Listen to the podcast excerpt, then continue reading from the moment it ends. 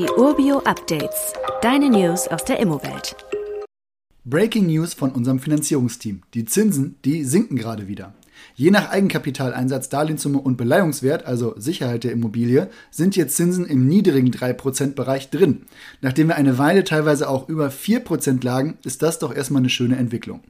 Ist das jetzt eine Entwarnung oder nur eine vorübergehende Entspannung? Das können wir aktuell nicht mit Sicherheit sagen, aber wenn man das jetzt kombiniert mit der Möglichkeit, die Preise zu verhandeln, und da zeigt der Preisverhandlungsindex von Urbio deutliche Möglichkeiten, dann kann man hier interessante Deals machen.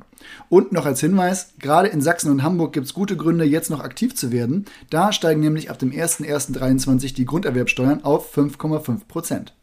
Weitere Details kannst du einfach per E-Mail erhalten. Alle Infos und Links zu diesem Urbio-Update findest du in den Show Notes.